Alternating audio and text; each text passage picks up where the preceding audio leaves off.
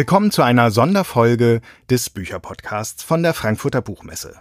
Die amerikanische Autorin Jill Lepore ist mit dem Buch Diese Wahrheiten, Geschichte der Vereinigten Staaten von Amerika auf die Buchmesse gekommen. Sie spricht am FAZ-Stand mit Tobias Rüther. Das Gespräch ist in englischer Sprache. Äh, guten Abend, äh, guten Nachmittag vielmehr. Äh, herzlich willkommen am Stand der Frankfurter Allgemeinen Zeitung. Mein Name ist Tobias Rüther. Ich bin stellvertretender Ressortleiter des äh, Sonntagszeitungsfeuilletons unserer Zeitung äh, und bin heute hier, um am Stand auf Englisch, deswegen äh, switchen wir gleich äh, die äh, Language Codes, ähm, Jill Lepore zu interviewen. So please welcome directly from the States, Jill Lepore. Thank you very much. Jill Lepore is a professor for American political history at Harvard University and a prolific, prolific writer of essays, literary criticism, and personal histories, mostly for The New Yorker, um, but not exclusively. Um, she's a very sophisticated writer, both passionate and bulletproof academic. We're going to talk about this later. uh, and she entertains a very personal, witty, and entertaining and smart style of, of writing.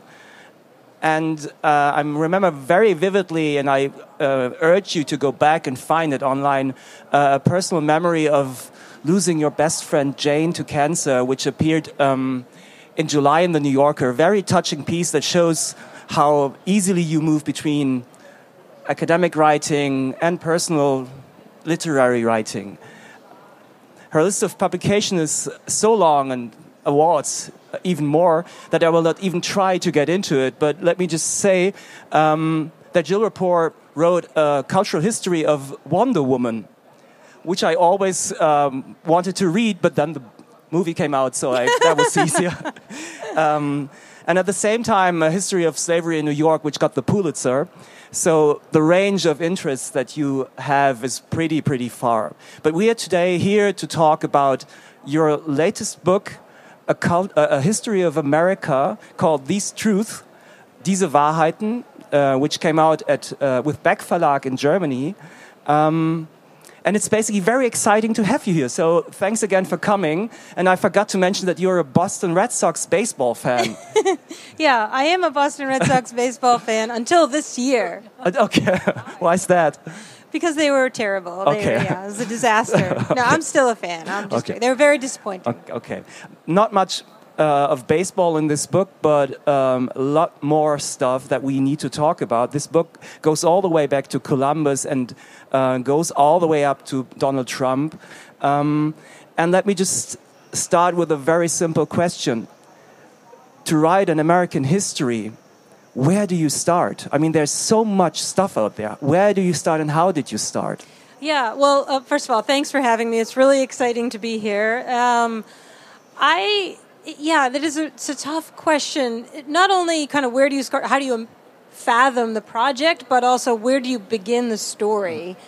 Because this is a narrative history and it's meant to be a page turner. You want the mm-hmm. reader to really want to read every page and not consult it like an encyclopedia mm-hmm. or something because um, I was really committed to the idea that in an age of very fast paced news, almost all of which seems to me completely inexplicable, you know, day to day, why did that happen? Uh, that taking your time and reading a very long, it's a deliberately long yeah. book. Okay. Uh, and slowly, and taking it all in was important. Um, but the question of how to shape the story is a question I had asked in teaching all the time. Okay. When you teach American history, you have to ask, well, what am I going to do on the first Tuesday and what am I going to do on the last Friday? And I had sort of thought about that mm-hmm. question of shape, the shape of the story for a long time. So that really helped when I sat down to write. But this is meant to be a popular history of the American. So, uh, uh like the, the common man, so to say, the famous common man is supposed to read this? Yeah, I really d- had the idea that. Um, it used to be there used to be a whole tradition, uh, certainly in the United States, but in many parts of the world, of the sweeping epochal national history, and every historian at a certain point in their career, as a sort of civic duty, mm-hmm. would write such a thing and offer it up. And you know then it would age out. People would argue against it but that, that each generation of a nation state kind of needs some account of how the country got to be the way it is and where it came from. But and that had really gone out of style.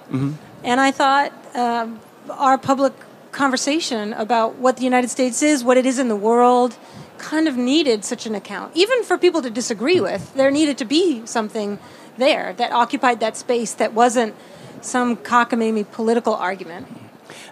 you can ent- identify some leitmotifs right away in this book. And the most prominent one is this, as you put it, this nation is, is built on a contradiction. These truths uh, are meant, uh, are self evident that all men are created equal. Um, when these words were put down in 1787, um, this wasn't true for a lot of people living on American soil. And so and you stick to this leitmotif. So it appears all over the place, all over these 900 uh, pages, that there's this inbuilt American dilemma, how it was put late, uh, later. It has.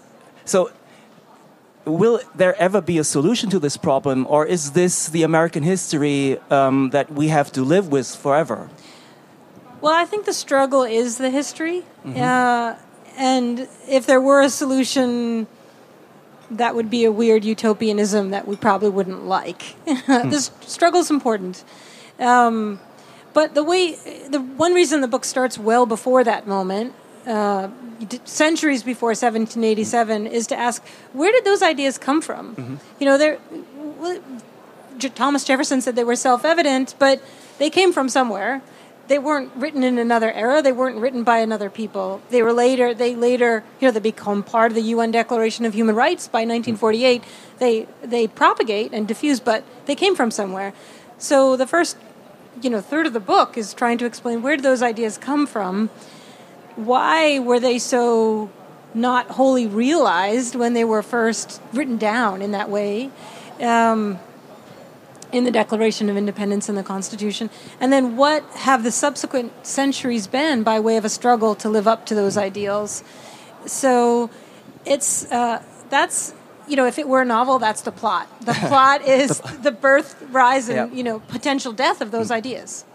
and the plot moves on from the fate of the um, uh, the um, uh, African slaves um, to the fate of the Native Americans, to the fate of the Jap- uh, of the Chinese, to the fate of the Japanese, to the fate of uh, uh, the women struggling for their right to vote. So. It's kind of interesting how you you may you it's a very entertaining and riveting uh, read. So you keep you, you really plow through this book and you and you have all kinds of heroes and villains and it's very funny like colorful characters. But at the same time you keep coming back to this um, to this inbuilt injustice. And I wondered how this is per- uh, perceived in America because right now the, the it's all about making America great again and you sort of um, you sort of say, no, wait a minute, we, we should go back and look at the uh, look at the stuff that happened. Yeah, so we have a kind of split in the United States between accounts of the country, the sort of "Make America Great Again" accounts that see the United States as a kind of you know the march of triumph, uh, and the, the decline is quite recent. Uh, but everything else in the past is beautiful and glorious. And then there's another tradition that is sort of a litany of atrocity. Mm-hmm. Everything America has ever done has been a form of genocide or atrocity. And those two accounts never speak to one mm-hmm. another, and they map on pretty well to the extremes, the political extremes in American politics. But of course, the truth lies very much in the middle there, where the United States has done magnificent things in the world, and its ideals are shining and beautiful and inspiring. And American history is full of ingenuity and invention and integrity. But it is also true uh, that it is a story of genocide and enslavement and of conquest and of uh, continuing ongoing inequality and brutality, and uh, that needs to be reckoned with. So, what I wanted to do is build a bridge between those accounts, suggest the inadequacies of both. And we don't have a tradition in the United States of sort of reckoning with our history. Uh, you know, there are kind of calls for, for reparations for some kind of financial payment regarding uh, the history of slavery. There are ongoing struggles of native peoples to achieve sovereignty and become native nations. But we don't have a public conversation about that the way other countries often do, the way this country has Yeah. had, for, of course. Uh, so this, but this book isn't a sort of like truth and reconciliation account. Um, it's a let's understand that it's a hard road to understand that your national past is full of uh, courage and also cowardice, but that is most countries' national pasts. I found it especially touching the way you described um, Franklin D. Roosevelt. Obviously, one of the positive figures. I, I, I shy away from saying that's one of the heroes of the book, um, who was um, steadfast and had principles, and at the same time, he created another another injustice by uh, the, the way the Americans treated the Japanese part of the population. So.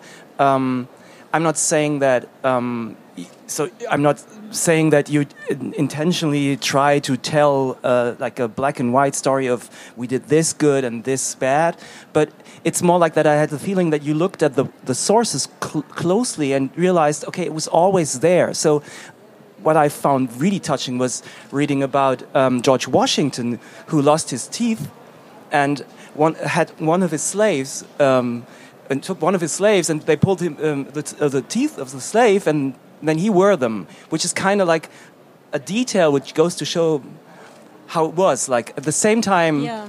a great president, but Yeah. So one of the things I tried to do because it's a, it's a demanding book in the sense that there are a lot of ideas. Okay. And there are a lot of political movements, and it, it, uh, it's a lot to keep track of.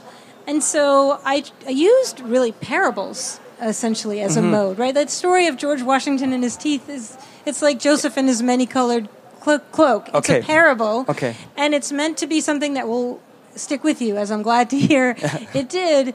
Uh, and often those parables involve not presidents, but ordinary people who who carry around big ideas, and that you're likely to remember because they're really interesting characters, compelling characters. Uh, and again, that's what sort of drawing on the conventions of novelistic writing you want to be able to have people carry ideas ahead instead of having a paragraph carry an idea. Mm-hmm. You know, it's attached to a person, like Yeah. a little, carries it around in a little suitcase. Um, so then, when I recall peop- ri- mm-hmm. ideas, I can recall them through those mm-hmm. characters.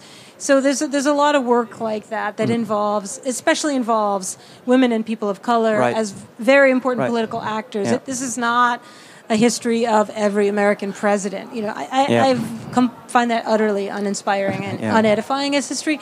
Uh, this is really about uh, how political and social movements sh- shape the history of a nation. Yeah. And it's striking. You, you talk about World War II, and instead of mentioning battles and and and uh, all kinds of decisive moments, you you deal with domestic uh, domestic poli- uh, politics and deal about and talk about how women's rights were uh, uh, how the, the the role of women changed during the war and then changed again afterwards. So this is kind of another leitmotif of the book that you you you're not you're not writing about great white men, so to say. You look very closely at social movement, technology, progress, and it's always like more progress, more problems. So it's a different. That was what what really. Um, uh, struck me. It, it's not that you look at.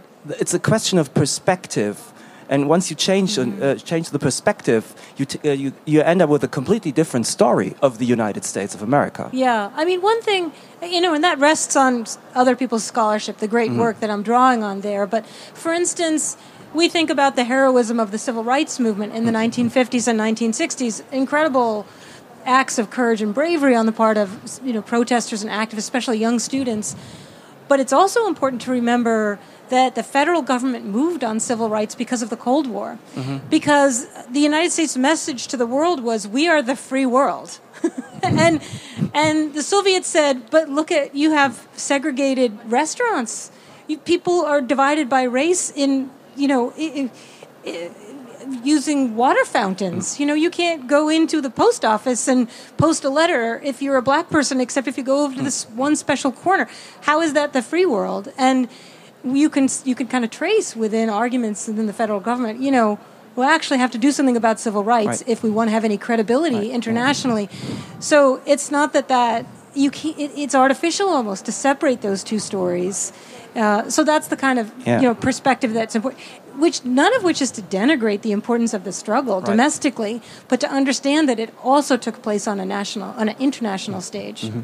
It was it was interesting to see that the the Soviet Union enters the picture very lately. Like I was waiting for like, like all of a sudden Stalin is there, uh, but You uh, were the only one waiting for Stalin.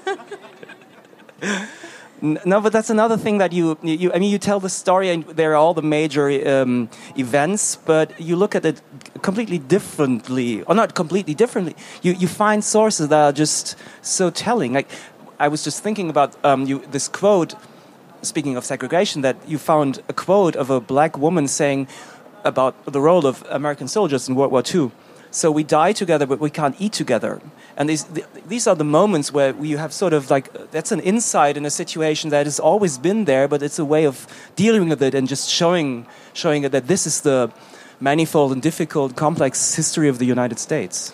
Yeah, and I, you know, it's a way to hold on to that contradiction, the Yeah. American dilemma, Yeah. throughout the story, because it's important not to lose sight of that. I think it also gives strength to this, the United States is in a terrible moment in its history right mm. now, and there's a lot of political despair and helplessness. But there have been other terrible moments, and uh, beneath the terribleness are all kinds of people with mm. goodwill and capacity for ingenuity mm-hmm. and for reinventing and renewing the civic tradition of the mm. country. Uh, so it's important to see that that the past was not all great, nor was it all horrible, because otherwise, how do you how can you proceed forward acting knowing that you too, you and I, have parts of us that we're not happy about, and parts of us we're proud of, but that's that's how things are. I wondered if these truths. uh, How old is the title? Because nowadays, like in the light of what's going on in the White House, these truths they that there's a different tone to it ringing. Like, Yeah. how no, old is I the know. title? Everything sounds different. So yeah, I was originally w- wanted to call it um, American History from Beginning to End because I thought that was funny. well, it made it seem like a storybook, like a children's Yeah. fable. Yeah. And it would be like a book you'd like to have because you would never have to study American history except for you could just read the one book. Okay. Like I- that, it looked like a box, like it could contain it. And that was when the book was going to end with um, in 2009 when Barack Obama became president. Okay. And I was about to say that in this in this New Yorker piece I mentioned, you say every historian is a corona. So Yeah. it was t- kind of Right. like putting. Okay, Right. but, But, on, then, but then when Trump was elected, American history from beginning to end suddenly didn't sound funny. It sounded like it was an indictment of Trump. It was like an Right. attack on Trump. Right. And the book's not. It, it's not. A, it's not Yeah. Mm-hmm. engaging in political warfare. So that was untenable. So, so these truths, right, is um, I'm happy with it because it is actually an important moment Yeah. uh, around the world for us to, uh, as you say, there's a lot of history of technology in the book, and a lot of our struggle with how we can know anything and know whether things are true uh, has to do with shifting history of technology. So uh, that begins in the very first page with Columbus and his logbook. What does it mean to write something down? Leaving it impossible for people, uh, uh, for indigenous people that he met to leave a record behind that could compete in the historical record. So, uh, you know, beginning with writing, I think about the, the power of technologies of communication uh, and how do we know things and how, what survives to tell us what really happened. I found myself wishing for um, a history of your American history because I wondered how you, because this has been a, um, it's a major achievement, and I guess you've been working on this for a very long time, and then Trump happened, and all of a sudden. Yeah. Certain words ring differently. Certain aspects become much more prevalent and important. Um, so I wondered how did that? I mean, how long did it take you, and how did you at some point decide? Well, I have to cover this and this because it's getting more and more important. Yeah, so I had written more than half the book when Trump was elected, uh, and all that it changed was that I had to add uh, last section to get to the oh through Obama's presidency and to that election. It is the same book I would have written either way, but it reads differently since Trump. So I often hear from readers who say, "Wow." I really loved your book. I can't imagine how you wrote it so quickly because it explains everything about Trump. And I'll and I'll think I didn't write it that quickly. It took me years. This is actually just what happened, you know. But I think things like when. Um, you know, when the when the U.S. wants to annex Mexico mm-hmm. uh, in the 1840s, and Southerners, Southern slaveholders say we can't annex Mexico because this is a white country made for white men, and it's a white man's republic, and we couldn't have those Mexicans become citizens, and we don't want to have another class of citizens. That sounds foreboding yeah. and ominous. Yeah. Um, in this moment, in but that was in the book long before this okay. moment. Do you know what I mean? Like that, it just sounds differently because there were plenty of people that argued against that and said, you know what? Well, I mean, not that annexing Mexico was necessarily a great call, but said that's not the problem. the problem is we shouldn't just take this country. Um, yeah, maybe the critics of the Mexican American War, uh, like Henry David Thoreau or mm-hmm. Frederick Douglass, would have leapt off the page and sounded prophetic for declaring an end to American empire uh, in a different if we had had a different right. Uh, right. history since then. But it is the same history. Right. Um, German historians just um, started a long debate. It's still going on. Uh, they um, they came up with a re- resolution um, thinking about the role the historians should play in the in the discourse of, a, of the nation. And should they um, promote uh, a critical uh, attitude towards history and what's the role of the historian uh, in society. And now you just you just mentioned that the, the um, American story is completely different because there's not no such thing in in the extent that we have it here as a like a national discourse. So we you not well we are talking about Peter Handke right, right now and all we we are all about debates, but America is a different story. So I wondered, is this in the sense that you have activist judges in the Supreme Court? Is this an activist history in the sense that you want to interfere, you want to point out, you want to be critical, because that's the role of the historian nowadays when facts have such a bad press? Yeah, I think that it's it's not quite that. I think it has a lot of ambition around a call to inquiry, a call for the importance of historical study not as a kind of ancestor worship or as a kind of denigration of everybody who ever lived and died, but as a form of humanistic inquiry that happens to be necessary in a democracy.